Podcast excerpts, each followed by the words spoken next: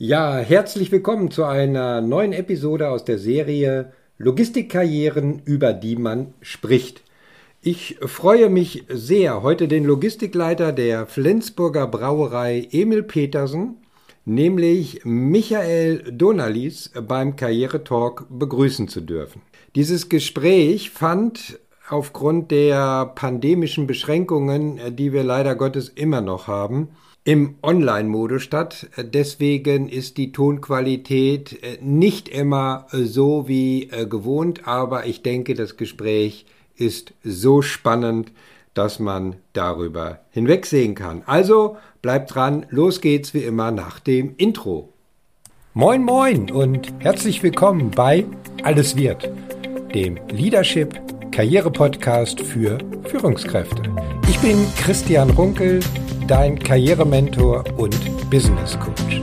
In diesem Podcast dreht sich alles um deinen Erfolg als Führungskraft, deine Karriere, deine berufliche Laufbahn. Letztendlich geht es um alle Fragen rund um deinen Verantwortungsbereich und deine weitere berufliche Entwicklung. Hallo Michael, schön, dass du dir die Zeit genommen hast, um mit mir heute über äh, deinen Karriereweg zu sprechen, der ja bis heute hingeht, bis zum Leiter Logistik der Flensburger Brauerei, hinlänglich bekannt, äh, um äh, ja mit mir über deine beruflichen Erfahrungen zu sprechen und ja den Zuhörern mal ein bisschen näher zu bringen, nicht nur was so ein Leiter Logistik in einer Brauerei eigentlich macht, sondern wie man eigentlich dorthin gekommen ist. Also ja, herzlich willkommen in der Show, Michael. Ja, Christian, herzlichen Dank dafür. Ich bin wirklich gespannt, was, was wir beide hier erarbeiten werden gemeinsam und ähm, hoffe euch so ein bisschen zeigen zu können, wie es gehen kann. Ja, wunderbar.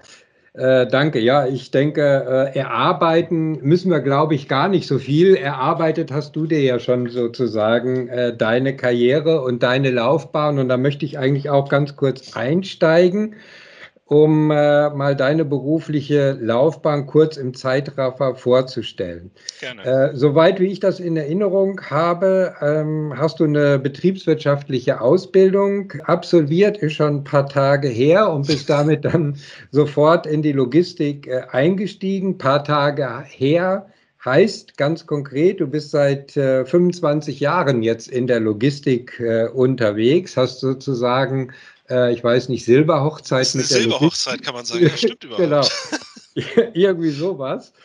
Und das immer mit einem gewissen äh, Branchenschwerpunkt in der Nahrungs- und Genussmittel respektive Getränkeindustrie. Heißt, ein wenig konkreter ausgedrückt, der Weg führte dich von Coop über Leckerland in die Getränkeindustrie und zwar zu Karlsberg nach Hamburg und dann weiter dort, äh, wo du jetzt bist, nach Flensburg zur Flensburger Brauerei. Ich denke, zur Flensburger Brauerei muss man wahrscheinlich gar nicht mehr so viel erzählen, denn das Flens ist ja doch hinlänglich bekannt, auch durch verschiedene äh, Werbeclips mit typisch norddeutschen, sagen wir mal, Humor und Hintergrund und Kommunikationskultur. Aber vielleicht, äh, und das zum Einstieg, denke ich, ganz sinnvoll, magst du uns etwas über die Logistik bei der Flensburger Brauerei erzählen, also deinen direkten Aufgaben- und Verantwortungsbereich. Das kann ich gerne machen. Die, ja, die Flensburger Brauerei ist ja eine, eine der wenigen Brauereien, muss man sagen, in Deutschland, die tatsächlich entgegen dem Bierkonsumtrend doch immer noch wieder wächst. Okay. Das Ganze sogar, das Ganze sogar ähm, im, im Corona-Jahr sozusagen. Ähm, das ist, ist zwar volumenmäßig ähm, immer mehr geworden, weil das Fassbier, was weggefallen ist durch die geschlossene Gastronomie, ist natürlich dann im Bereich der Flaschenbiere wieder aufgefangen worden. Und da, du hast natürlich recht, das ist so dieser typische norddeutsche trockene Humor. Ja. So, was machst du so? Ich mache jetzt Feierabend. Ne? Mach du mal deine ja. Work-Life-Balance. Ja. Ähm, das, das ist tatsächlich so. Und ähm, da, da hat man gemerkt, dass der, die Brauerei dermaßen schnell gewachsen ist mit, mit äh, den, den Volumen, äh, dass, dass die Logistik fast nicht mehr hinterherkam. Also wir, wir sind in der Flensburger Brauerei an ein Limit geraten jetzt, äh, was, was die logistischen Abläufe, die Verladekapazitäten betrifft, die am Ende dazu geführt haben, und das war am Ende dann auch der Grund, warum ich tatsächlich noch einmal wieder einen Wechsel äh, vollzogen habe, Äh, warum die Flensburger Brauerei mich gefragt hatte zu kommen, denn äh, die Flensburger Brauerei wird sehr zeitnah ein neues Logistikzentrum bauen. Okay. Äh, ursprünglich mal geplant in Flensburg selbst. Da gab es dann aber verschiedene Hindernisse und Widerstände, sodass am Ende die Logistik dann in Flensburg-Schubi oder in Schleswig-Schubi, um genau zu sein, äh, gelandet ist. Auf einem wie ich finde, sehr schön äh, Gelände, äh, quadratisch praktisch gut, wo man dann eine, eine okay. wirklich hervorragende Logistik auch aufbauen kann. So, und das, das ist tatsächlich eben äh, im Moment auch tatsächlich meine, meine Hauptaufgabe, die ich da äh, für mich sehe, für die nächsten mindestens zwei bis drei Jahre, ähm, diese Logistik eben neu zu strukturieren, den Aufbau, die Prozesse, ähm, die Mitarbeiter mitzunehmen und diesen, diesen Wechsel von einer wirklich innerstädtischen, sehr restriktiven Logistik ähm, ja. mal ein wenig auf das, auf das grüne Land sozusagen hinaus zu. So, und ähm, die, die einzelnen Aufgaben, sage ich mal, die sind, glaube ich, nicht viel anders als bei anderen Logistikleitern. Da geht es eben um das Warehousing, da geht es um den, da geht es hier vielleicht nochmal etwas spezieller auch ein bisschen um die um das Supply Planning, also um die, um die äh, Getränkeabfüllplanung. Ähm, wir haben einiges an, an Co-Packing dabei, zum Beispiel Displaybau, okay. äh, die ja. Einzelflaschen in Sixpacks zu verpacken. Also diese Planung ist noch mit in, integriert. Ähm, und dann gehört ähm, zu mir auch nochmal das Thema Export. Das heißt, die gesamte Exportlogistik verantworte ich hier dann auch noch mit. Äh, das ist dann immer sehr eng mit der klassischen Exportabteilung, die halt die Verkäufe und, und die Organisation sozusagen für das Ganze bei sich hat steht bei mir halt das ganze Thema der Logistik mit dahinter. Ganz, ganz grob abgerissen sind das meine, meine Hauptaufgaben, ich mich da beschäftige. Ja, Kundenservice ist, gehört noch mit dazu, also sprich die Auftragsannahme. Ja. Aber das ist ja schon eine ganze Menge und zeigt uns ja, wie gestalterisch, konzeptionell Logistik dann auch tatsächlich sein kann aber auch, äh, ich sag mal, an gestalterischen Freiraum letztendlich haben kann. Ja. Wenn besondere Herausforderungen, ich glaube, das ist schon so, wenn man so ein Logistikzentrum äh, verlagert, dass das wirklich dann auch eine gestalterische Herausforderung an sich dann schon sein kann. Sehr, sehr das groß. Da, da, gebe ich dir völlig recht. Also das ist wirklich sehr, sehr spannend, denn ähm, bislang war das immer eine, ich nenne es mal immer gewachsene Logistik ähm, ja. hier bei der Flensburger Brauerei. Da kam hier ein bisschen was dazu, dann wurde ein kleines Stückchen erweitert, etwas Lagerfläche ja. dazu gebaut. Dann wurde zwischen zwei Gebäuden ein weiteres Gebäude äh, hinzugefügt. Also so sieht es dann tatsächlich eben auch aus, dass mitten ja. in der Innenstadt zwischen Wohnhäusern das kann sich, glaube ich, jeder vorstellen, dass das nicht ganz einfach ist, dort eine optimale Logistik äh, abzuwickeln. Das, ja, da hast du richtig. absolut recht. Ja, das ist halt aber das Schöne. Jetzt kann man wirklich auf der grünen Wiese sagen, wie soll es wirklich sein? Was wäre ja. schön? So da kann man sich sozusagen Frage. sein Optimalmodell bauen. Wirklich so, austoben. So genau. die Lego-Steine auspacken ja. und, das, und, dann neu Aber bauen. auch das ist eben das Entscheidende. Ähm, dieses ganze Logistikzentrum ist in verschiedenen Ausbaustufen geplant. Ähm, das geht weit bis äh, in die 2030er voraus, sodass wir wirklich gucken, wie sieht das 2030, 2040 in etwa aus. Also wir gucken jetzt nicht nur die nächsten fünf bis zehn Jahre nach vorne, sondern gucken uns da wirklich an, ähm, ist das der Standort am Ende, an dem wir so groß sein können, wie wir mal irgendwann sein wollen? Okay. Und jetzt die Entscheidung zu treffen, in welcher Ausrichtung soll das Gebäude stehen? Wo kommen ja. die Ladestraßen hin? Wo wird das ja. Lager hingestellt? Bauen wir uns äh, Equipment ins Lager mit hinein? Das sind eben die spannenden Themen für die Zukunft. Jetzt die Sachen für die Zukunft richtig zu gestalten. Okay. Gut, hervorragend. Ich glaube, das gibt einen ganz, ganz äh, guten Eindruck von deinem äh, jetzigen äh, Aufgaben- und Verantwortungsbereich. Jetzt spannen wir mal den Bogen so wieder zurück und fangen eigentlich mal so äh, ganz am Anfang äh, deiner beruflichen Karriere an mit welchen Vorstellungen oder Intentionen oder Zielrichtungen äh, bist du eigentlich nach deinem betriebswirtschaftlichen Studium ins Berufsleben gestartet? Das ist eigentlich sehr, ja, wie soll ich das, das war, der, der Anfang war Zufall, würde ich fast sagen. Also ich habe mein, mein Studium gemacht, das war nach dem sogenannten Hamburger Modell, das heißt Betriebswirtschaft ja. studiert und ich habe zeitgleich den Kaufmann im Einzelhandel gelernt, das war alles bei ja. der Coop damals eben.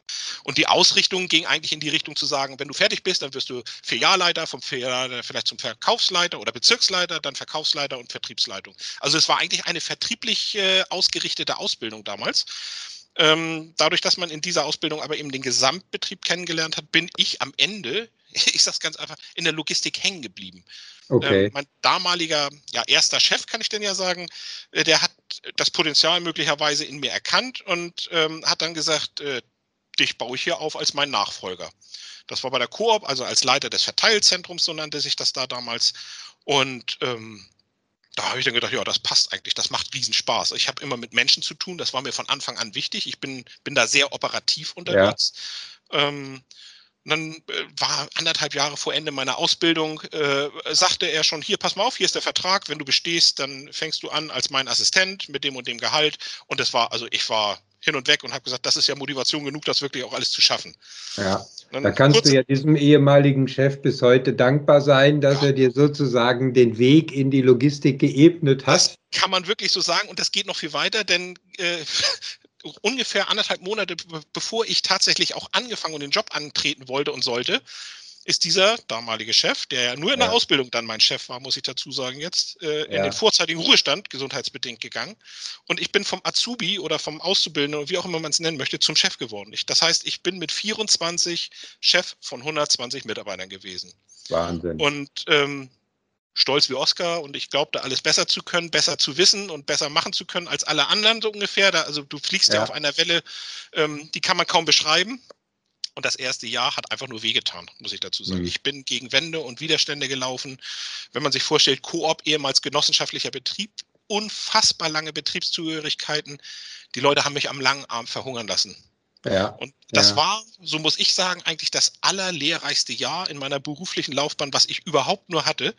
Ich habe da habe ich gemerkt, ich kann gelernt haben, was ich will, ich kann studiert haben, ich kann Erfahrung gesammelt haben. Ohne die Mitarbeiter um mich herum erreiche ich am Ende nichts. Ja. Ich bin vielleicht so ein Einzelkämpfer in irgendwelchen Bereichen, aber als Team erreiche ich gar nichts, wenn ich gegen irgendwelche Widerstände kämpfe oder mich da als abgehobenen, besseren Menschen versuche darzustellen und dann den Leuten zu erzählen versuche, ihr müsst alle links rumlaufen, obwohl rechts rum viel besser wäre. Das Was war, war der wesentliche Punkt, Michael, wo du diesen, diesen, ich sag mal, Aspekt dann geknackt hast. Ja. Das, das muss man ganz klar sagen. Das war der absolute Break Point für mich, wo ich gesagt habe, okay, was muss ich denn eigentlich tun, damit ich Ziele überhaupt erreichen kann? Ja, so, und genau. da kam dann, das ist natürlich trotz alledem eine wahnsinnige Entwicklung über die Jahre hinweg gewesen, eine wahnsinnig lange Entwicklung am Ende, um dahin zu kommen, wo ich jetzt vielleicht bin. Aber was mir eben dann im Laufe der Zeit immer wichtiger wurde, war wirklich die Mitarbeiter so mitzunehmen, ich sag mal, das Beste ist ja am Ende, wenn du den Mitarbeitern etwas verkaufst, von dem sie am Ende die, das Gefühl haben, es wäre deren eigene Idee gewesen. Ja, da, ist, da steht, steckt ja eine ganz, ganz andere Motivation dahinter. Ähm, da, da kommen Ideen von den Mitarbeitern selbst mit äh, dazu, von denen man vorher gar nicht geglaubt hat, dass es sie überhaupt geben würde. Und ähm, von daher war das, war das der, der große Punkt, an dem ich gemerkt habe, ich alleine renne eher gegen eine Wand, aber gemeinsam sind wir stark. Wenn du jetzt mal noch ein Stückchen nicht noch weiter zurückblickst, aber den ganzen Bogen von Coop äh, bis äh, heute so siehst, äh, war dein Karriereweg ein Stück weit nach deinen Vorstellungen geplant? Also der Einstieg, wie wir ja jetzt gehört haben, war jetzt weniger äh, geplant, sondern hat sich durch einen Zufall ergeben. Oder war es tatsächlich in deiner weiteren Laufbahn auch weiterhin so, dass sich die Dinge einfach so Step für Step ergeben haben? Ähm, das erste Mal, also nach dem Einstieg gab es noch einen zweiten Zufall, würde ich sagen. Ähm, okay. Das war nämlich, äh, also ich war, ich weiß gar nicht, es waren knapp sieben Jahre, glaube ich, die ich am Ende bei der Coop gewesen bin. Eigentlich bin ich nur deswegen dort raus, weil die Coop damals von der Spar aufgekauft wurde. Mhm, so, und okay, die Spar ja. hatte mir dann ein Angebot gemacht, was mir persönlich überhaupt nicht entsprach. Ich habe also die sieben Jahre, die ich dann bei der Koop war, es auch lieben gelernt, mit Menschen zu tun zu haben. Und, und bei der Spar hat man mir dann vorgeschlagen, mich in ein Zimmerchen zu setzen und Lagerlayouts zu verbessern. Und da habe okay. ich dann mit dem damaligen theoretisch Vorgesetzten dann äh, gesprochen und der äh, wir sind da wirklich nicht auf eine Linie gekommen, sondern ja. habe ich eigentlich für mich entschieden, okay, ich mache dann, ich wickle das hier bei der Koop alles noch mit ab, bis am Ende ich tatsächlich, äh, die Abwicklung ging so weit, dass ich die Türen abgeschlossen habe, ganz am Ende. Der letzte war, der dann das Gebäude verlassen hat. Okay. Ähm, das war schon, war schon ein komisches Gefühl, muss ich ganz ehrlich sagen. Zwischendurch habe ich dann gedacht, verdammt, jetzt hast du dich um alle Kollegen gekümmert und hast dich selbst vergessen. So, und ähm, das, äh, das war der nächste Zufall, der dann kam.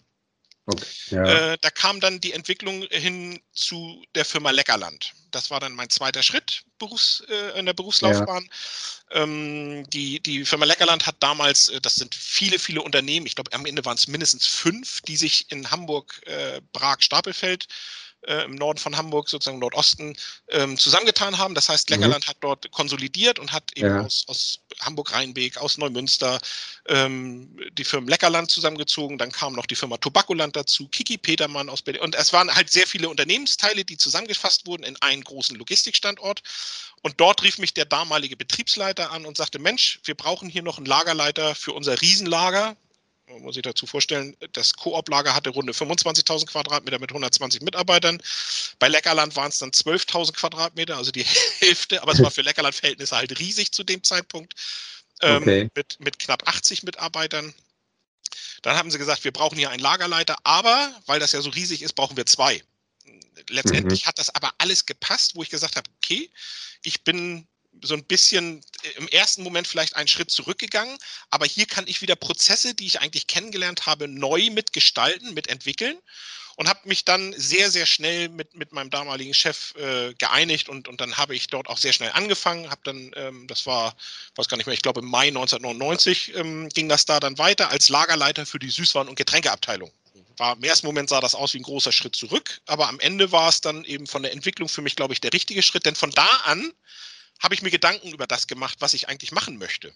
Okay. Ähm, es hat ein bisschen gedauert. Ich war äh, Ende, Ende 20, ähm, Anfang 30 war ich, glaube ich, zu der Zeit. Und äh, habe dann gemerkt, ähm, das macht hier Spaß zu entwickeln. Und ähm, durch die Entwicklung haben sich halt die Kennzahlen, der Benchmark bei Leckerland ähm, gezeigt, dass dass wir in allen Kennzahlen in Hamburg immer weiter nach vorne gerutscht sind. Und äh, irgendwann hat Leckerland gemerkt, Mensch, zwei Lagerleiter auf der gleichen Position, die Mitarbeiter können schlecht zwei Göttern dienen, sag ich dann, habe ich das war so, so ein Schnack damals und dann haben sie gemerkt, na, wir müssen einnehmen und da habe ich mich am Ende durchgesetzt. Und von da an ging eigentlich wirklich eine relativ konsequente Entwicklung nur noch nach vorne los. Das heißt, okay. ähm, vom Süßwaren-Getränkelager kam dann die frische Abteilung mit dazu, also Pluskühlung. Dann haben wir ein Tiefkühllager über 6000 Quadratmeter gebaut. Tabaklager war dabei. So, das heißt, am Standort habe ich die Lagerlogistik geführt. Und dadurch, dass das über die Jahre hinweg im Benchmark immer vorne weg lief, kam irgendwann der Vorstand äh, von Leckerland und sagte, Mensch, wir brauchen da eigentlich mal, da macht vielleicht irgendwas richtig, wir hätten da eine Position, die nennt sich dann Head of National Warehousing. Ja. Das war im Prinzip eine Tätigkeit, die ich dann in meiner beruflichen Freizeit noch äh, abwickeln konnte, die ja nicht so äh, breit gesät war. Aber gut, ich, es war so, dass mir dann ähm, Aufträge erteilt wurden. Dann hieß es, fahr mal nach Berlin und guck dir mal bestimmte Kennzahlen an. Und dann okay. habe ich anfang, angefangen zu analysieren und gemeinsam mit den äh, Logistikleitern vor Ort Lösungen zu entwickeln, Prozesse zu entwickeln, die das Ganze nach vorne getrieben haben. Ja. Irgendwann war es dann so weit, dass äh, man gesagt hat, ja, fahr dann bitte doch auch mal in alle anderen Standorte, identifiziere Best Practice und transferiere Best Practice. Und da fing dann dieses Trans, diese Transformation, sag ich mal, äh, Mitarbeiter in neue Prozesse mitzunehmen an ich weiß nicht, vielleicht erinnerst du dich, damals gab es dann noch das riesige Thema des Dosenpfandes, was eingeführt ja, wurde, genau. des Einwegpfandes, um genau zu sein. Ja. Da, da habe ich auch ähm, entsprechend mitgewirkt. Das war auch eine super spannende Geschichte, das deutschlandweit mal mit einzuführen.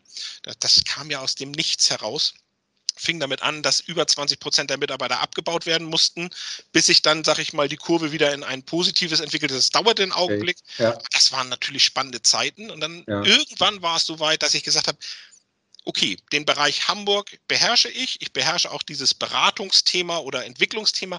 Ich möchte gerne, und das war dann eben so dieser bewusste Schritt, ich möchte gerne mehr als einen Logistikstandort verantworten. Und habe damals dann mit meinem äh, Chef gesprochen und ähm, da kamen wir dann beide am Ende nicht zu dem, zu der Lösung, dass, dass das was für mich wäre, zumindest aus seiner Sicht nicht.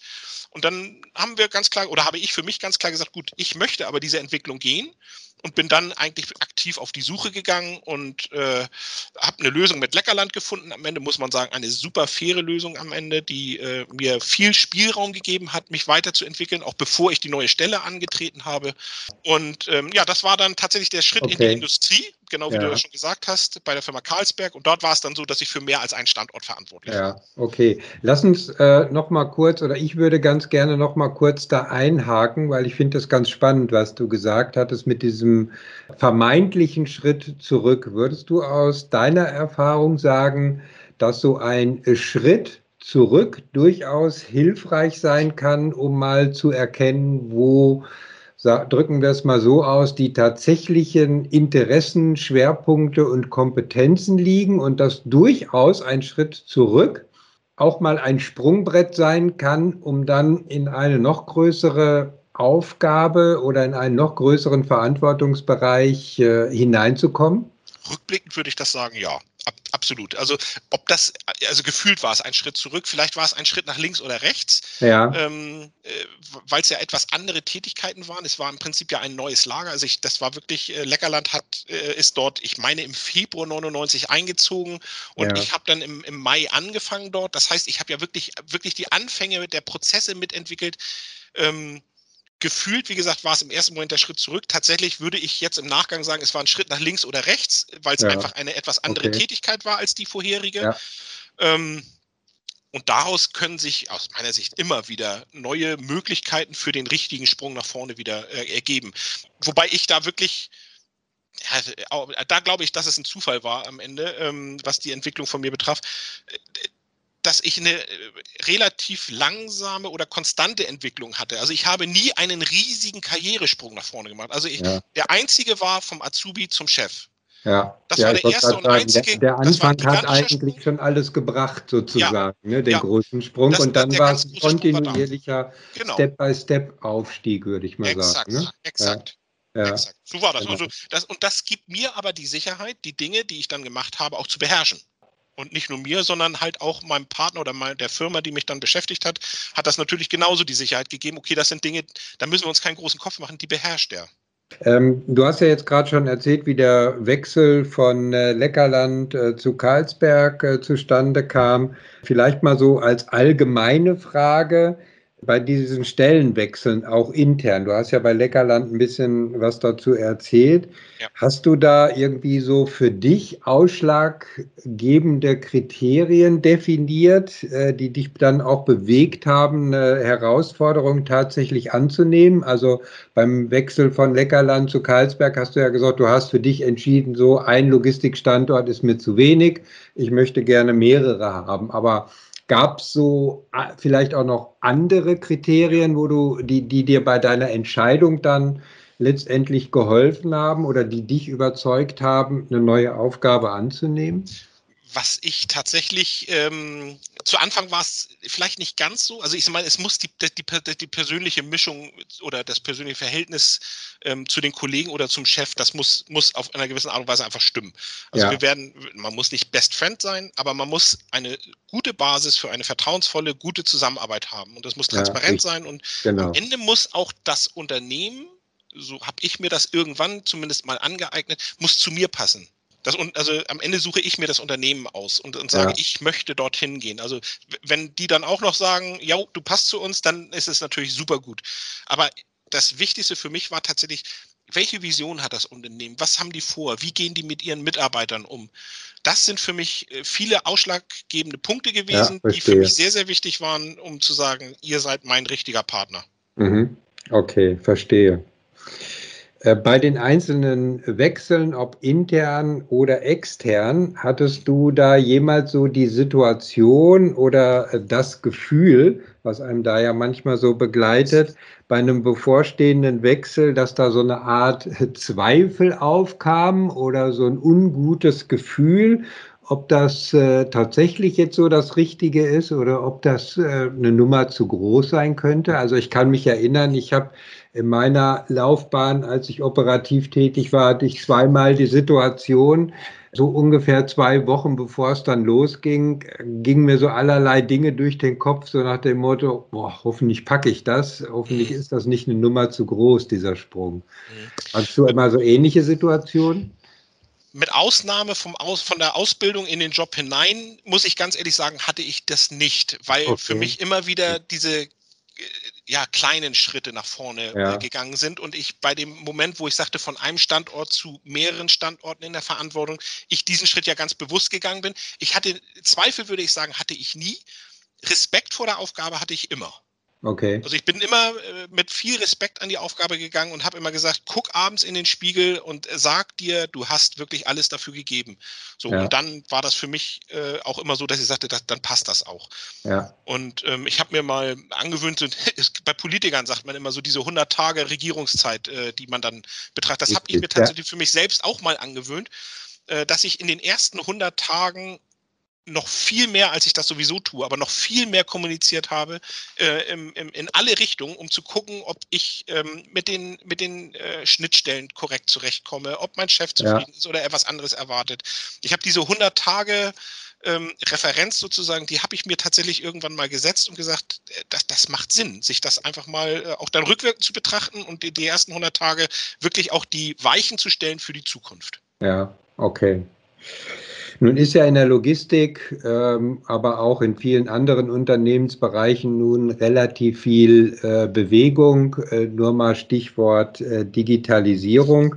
Was sind so aus deiner Sicht für Führungskräfte in der, bleiben wir mal ruhig bei dem Begriff, in der operativen Logistik oder auch dem Supply Chain Management derzeit die größten Herausforderungen? Also nicht jeder baut natürlich oder ist in der glücklichen Lage, sich ein neues Logistikzentrum auf der grünen Wiese aufzubauen, äh, wo man dann, ich sag mal, die technologischen Trends, äh, die momentan herrschen, auch sehr gut aufgreifen kann. Ja. Aber was würdest du sagen, was sind so die, die wichtigsten äh, Trends und Herausforderungen für Führungskräfte in der Logistik? Ganz aktuell, also neben Corona, was ich glaube, was ein ganz, ganz wichtiges Thema immer noch ist, auch wenn die ja. Inzidenzen besser werden und, und sich ja. das alles ganz toll entwickelt ja auch. Ja. Ähm, ist es in der operativen Logistik manchmal sehr, sehr schwer, Mitarbeitern klarzumachen, dass für die Jungs auf dem Gabelstapler Homeoffice halt nicht möglich ist. Ja. ne, das wird oft ja. mal neidisch Schwierig. gesehen. Da wird gesagt, ach, die dürfen zu Hause machen und können sich da alles einteilen. Ich bin immer hier. Also diese Motivation der Leute weiterhin hochzuhalten in so einer Zeit. Ähm, und den Leuten dann zu zeigen, du hast aber gesellschaftlich immer Kontakt mit anderen Menschen. Das haben manch einer im Homeoffice vielleicht nicht mehr so doll. Äh, diesen Blickwinkel mal von einer anderen Seite zu betrachten. Das war ein ganz wichtiges Thema, also sprich Motivation der Leute. Ja. Ähm, was aber allgemein sehr, sehr, aus meiner Sicht zumindest, sehr, sehr großes Thema ist, das sind wirklich äh, Fachkräfte, Führungskräfte oder nicht nur Führungskräfte, aber Fachkräfte im Allgemeinen ähm, für die Logistik zu finden. Ja. Ein, ein, wirklich gut ausgebildeter Gabelstaplerfahrer, das klingt so simpel.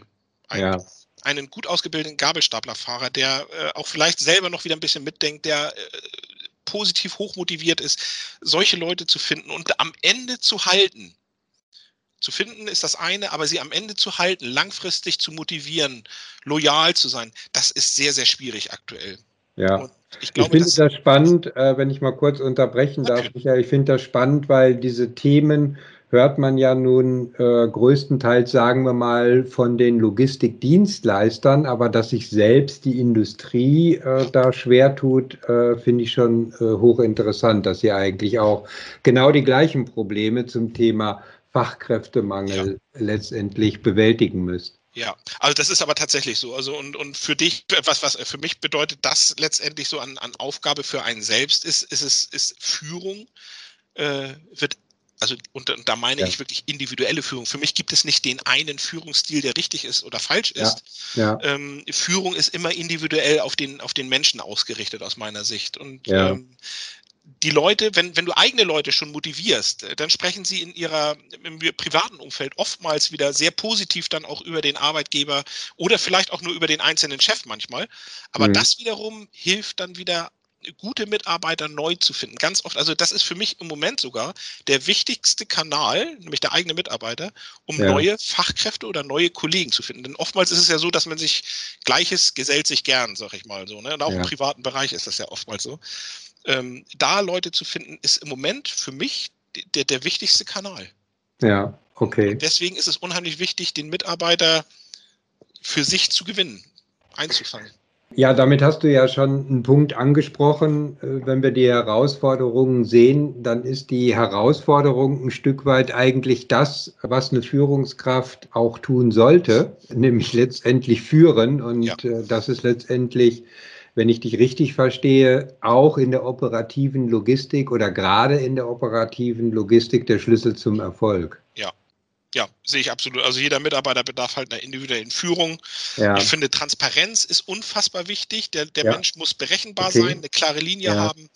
Ähm, daraus ergibt sich am Ende wieder Verlässlichkeit für den Mitarbeiter und, und dann hast du ein gewisses Wohlbefinden bei jedem. Dann, dann ist es manchmal auch nicht so schwer, eine, eine vielleicht nicht so gute Nachricht wieder ähm, verkaufen zu müssen, weil dann über die Transparenz die Leute glauben dir das und ähm, vertrauen einem dann auch und sagen, na gut, wenn er das sagt, dann, dann wird das wohl wirklich so sein. Der hat mich bis jetzt nie belogen oder hat mir, hat mich nie irgendwie vorgehalten, sondern der ist immer offen, ehrlich und fair mit mir umgegangen. Dann wird ja. das jetzt wohl auch so sein. Und ja. das hilft ungemein. Und das, das ist äh, leider, sag ich mal, eine Fähigkeit, die nicht jeder in der, in der Führung, in einer Führungsrolle besitzt. Ja. Oftmals wird einfach über Zahlen geführt. Das kann man in bestimmten Bereichen oder muss man vielleicht auch in bestimmten Bereichen ja sogar machen. Anders kannst du Dinge ja manchmal gar nicht kontrollieren. Aber operativ, der Mensch als solches, das ist immer noch eine der wichtigsten Ressourcen, wenn nicht die wichtigste Ressource, die wir, klingt so blöd eigentlich, Ressource. Der Mensch ist ja, keine Ressource. Ja, der Mensch ist da auch Mensch immer so ein bisschen Problem ist, mit, mit ja, also als ich, Ressource, aber ja. ja so und, und von daher ähm, bin ich bin ich absolut äh, immer Freund von Transparenz, klarer Linie, Berechenbarkeit. Wenn wir mal jetzt ausgehen von deiner jetzigen Situation als äh, Verantwortlicher, Gesamtverantwortlicher für die Logistik, ein bisschen nochmal wieder zurückblicken oder auch wieder den Bogen über deine gesamte äh, Karriere spannen. Äh, was hat dich rückblickend am meisten begeistert? Dir persönlich die größte Zufriedenheit in deiner Laufbahn oder in deinen Verantwortungsbereichen gebracht? Das ist so Frage Nummer eins. Und die Frage Nummer zwei, äh, relativ plakativ. Hast du das Gefühl, du bist jetzt sozusagen angekommen in deiner Karriere? Ich will noch nicht sagen bei deinem Karrierehöhepunkt. Du hast ja noch ein paar Jahre Chancen, dass es Danke. noch mal weitergeht. Aber ich glaube, du verstehst, was ich meine. Ja, ja.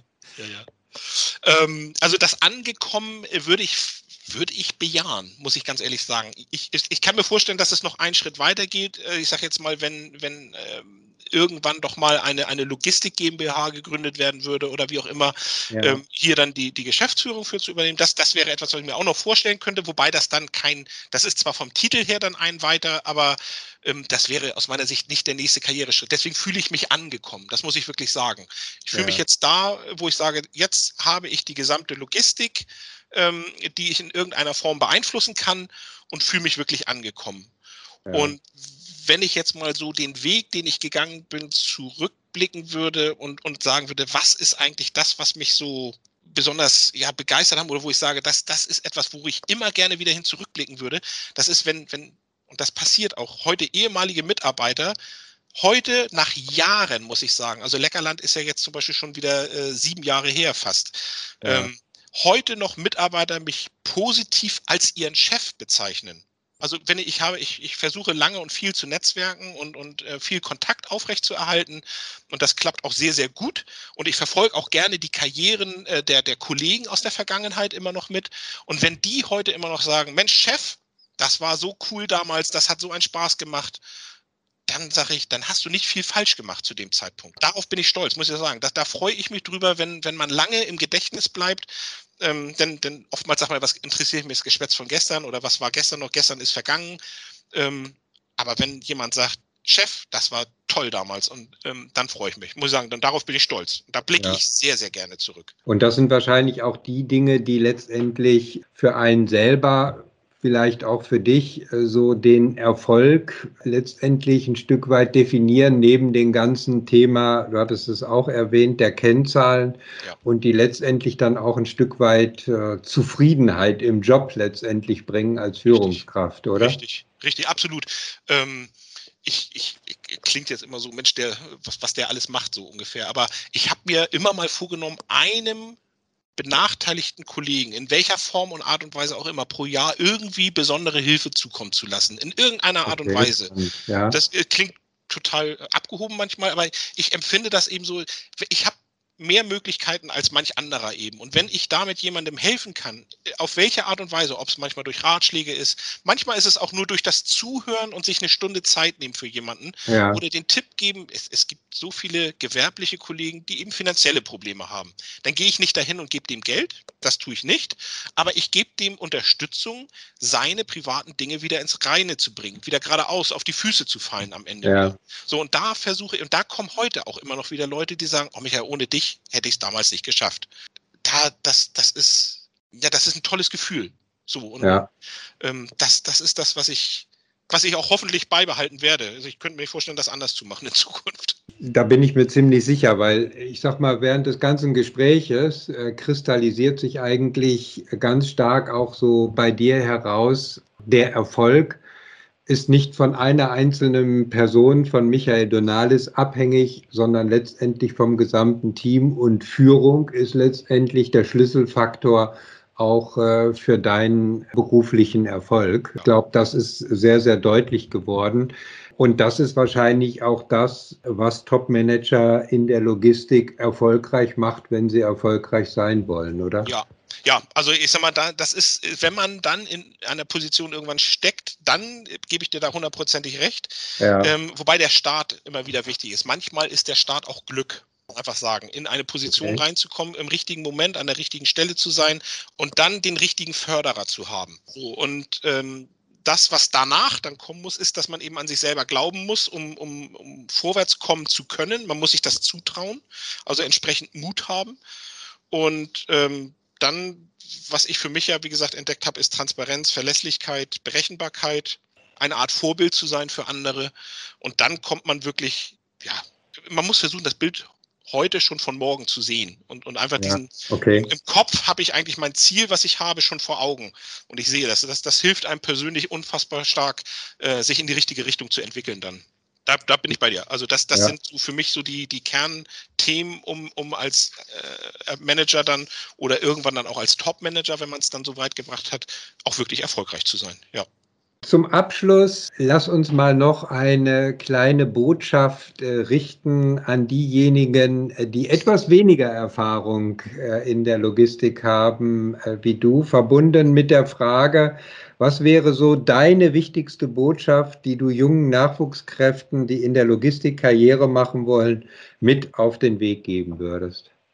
Das Wichtigste für mich wäre, ähm, umgib dich mit Menschen, von denen du lernen kannst. Ähm, okay du lernst ein Leben lang, du lernst, man sollte niemals äh, sich selbst überschätzen und sagen, ich weiß das alles schon. Es gibt immer äh, Teile, von denen man keine Ahnung hat. Und ähm, sich dann mit Leuten zu umgeben, die vielleicht sogar noch mehr wissen, mehr können, erfahrener sind und von diesen zu lernen, den Mut zu haben, so wie es Früher haben es die Japaner ja immer gemacht mit ihren Fotokameras, ja. nicht? Die haben, sind ja. überall hingefahren, ja. haben alles abfotografiert und haben es dann nachgemacht. Und, und äh, ganz platt kann man sagen, ist das, ist das so ein Ding, umgib dich mit Menschen, die stärker sind als du, um von ihnen zu lernen und dann adaptiere das auf dein eigenes, eigenes Leben sozusagen, beziehungsweise ja. deine eigene Karriere.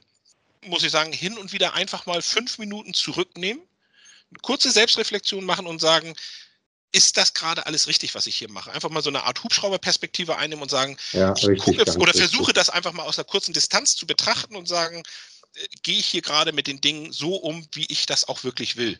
Ja. Oder lasse ich mich gerade steuern? Richtig. Immer genau. man selbst bleiben. Ne? Aus ja. Fehlern lernen, das, das, sind immer so die gleichen Sprüche, das ist auch immer wichtig. Ähm, ich sage aber auch immer, du musst Fehler machen, um dich weiterzuentwickeln. Anders mhm. funktioniert es nicht. Du lernst nur aus Fehlern am Ende so. Ne? Oder eben, indem du dich mit Leuten umgibst, die es können und du das dann mhm. abguckst. Beiden Wege, wo ich sage, das ist das mit das Wichtigste, was, was man machen kann. So habe ich das immer versucht. Ich habe war nicht immer Best Friend mit meinen äh, Vorgesetzten oder mit Leuten, die, die auch sehr stark waren. Und ganz zu Anfang war es für mich auch schwer zu akzeptieren, dass die eigentlich alles besser wussten und, und auch konnten. Aber bis ich dann irgendwann mal zu mir kam und gesagt habe, warum guckst du dir das nicht ab? Ja. Nimm das doch mit und versuch ja. das auf deine Probleme zu transferieren und zu übersetzen. Ja. Und dann hast du eine Lösung. Am Ende profitiere ich davon. Äh, vielleicht nochmal ergänzend dazu, äh, welche Rolle spielen aus deiner Sicht Förderer und Multiplikatoren, weil du sagtest, sich mit Personen umgeben und dann fiel mir ein, ja, so eine Art Förderer und Multiplikatoren, die ein Stück weit begleiten und gute Tipps geben können, äh, sind ja manchmal auch nicht so ganz unwichtig. Wie siehst du das? Was hast du für Erfahrungen gemacht? Ja. Kann, kann ich nur bestätigen. Ähm, einmal aus der Erfahrung, weil ich Förderer hatte, also insbesondere bei Leckerland muss ich sagen, hatte ich einen ganz großen Mentor und Förderer, der, der mich bewusst auch mal hier und da ins kalte Wasser geschubst hat aber immer, er hat mir nicht gesagt, mach das so, mach das so, mach das so, sondern er hat wirklich gesagt, überleg mal, was du da gerade gemacht hast. Das war eher ein Coaching, was der äh, Kollege ja. damals mit mir gemacht hat. Und der hat mich eigentlich selber entwickeln lassen. Und, ähm, das bleibt natürlich im eigenen Gedächtnis viel, viel stärker haften, als wenn du, ich sag jetzt mal, so eine Art Frontalunterricht bekommst. Vier plus vier ist acht, ja, das kann ich auswendig ja. lernen. Aber äh, wenn dann irgendwann einer sagt, was ist denn acht plus acht? Dann hake ich schon wieder, so ungefähr. Und ja. das ist eben das, was ich so auch versuche weiterzugeben. Ich, ich versuche jemanden Lösungen selber entwickeln zu lassen und coache ihn nur irgendwie in Richtungen und, und weise vielleicht auch auf Gefahren hin, die mir dann ja. vielleicht auffallen. Aber ansonsten äh, finde ich das unglaublich wichtig, einen Förderer oder einen Mentor zu haben. Wir hatten das ganz zu Anfang vorhin. Manchmal braucht man das Glück und einen Mentor oder einen Förderer, um überhaupt in eine Position zu kommen. Deswegen glaube ich schon, dass diese Menschen wichtig sind für jeden, der seine ersten Schritte in einer Karriere machen möchte oder ja. auch macht. Michael, ich sag äh, herzlichen Dank, dass du uns äh, ja an deiner Karriere äh, so lebhaft äh, hast äh, teilhaben lassen. Ja. So ein bisschen die Hintergründe berichtet hast, äh, was dich bewegt hat, was du für wichtig hältst und ich glaube auch, äh, Danke sagen zu können äh, für die zahlreichen Tipps, äh, ja, sozusagen im Sinne der Zuhörer. Und äh, ja, super, dass du dir die Zeit genommen hast. Ich wünsche dir weiterhin äh, viel Erfolg, dass es dir auch weiterhin gelingt, die Leute um dich herum entsprechend äh, zu fördern und äh, mit dem gesamten Team, das dich umgibt, auch weiterhin erfolgreich zu sein. Christian, herzlichen Dank dafür. Hat mir sehr viel Spaß gemacht. Ähm, gib dir recht, das, was du zu Anfang sagtest, erarbeitet haben wir das gar nicht. Das hat sich ergeben hier, alles, was wir zusammen besprochen haben. Ähm, ja, und ich hoffe, dass sich der ein oder andere vielleicht den einen oder anderen Tipp oder die ein oder andere Erfahrung mitnehmen kann, damit er selber nochmal wieder sagt, ach, stimmt, hat er recht, so könnte man das auch machen. Okay, dann Schönen wie Dank. gesagt, weiterhin alles Gute. Dir auch, vielen Dank. Mach's gut. Wenn dich dieser Karriereweg von Michael Donalis inspiriert hat und du dich deinen Gedanken und Ideen für deine weitere Laufbahn austauschen möchtest, dann schreib mir eine kurze Nachricht oder buch einen Termin für ein Karriereorientierungsgespräch. Ich freue mich darauf, dich kennenzulernen. Die Kontaktdaten findest du in den Shownotes oder auf meiner Seite christian-runkel.de. Ich wünsche dir jetzt einen richtig guten, erfolgreichen Tag und denk daran, be branded, denn deine Leadership Brand macht den Unterschied. Dein Christian Runkel.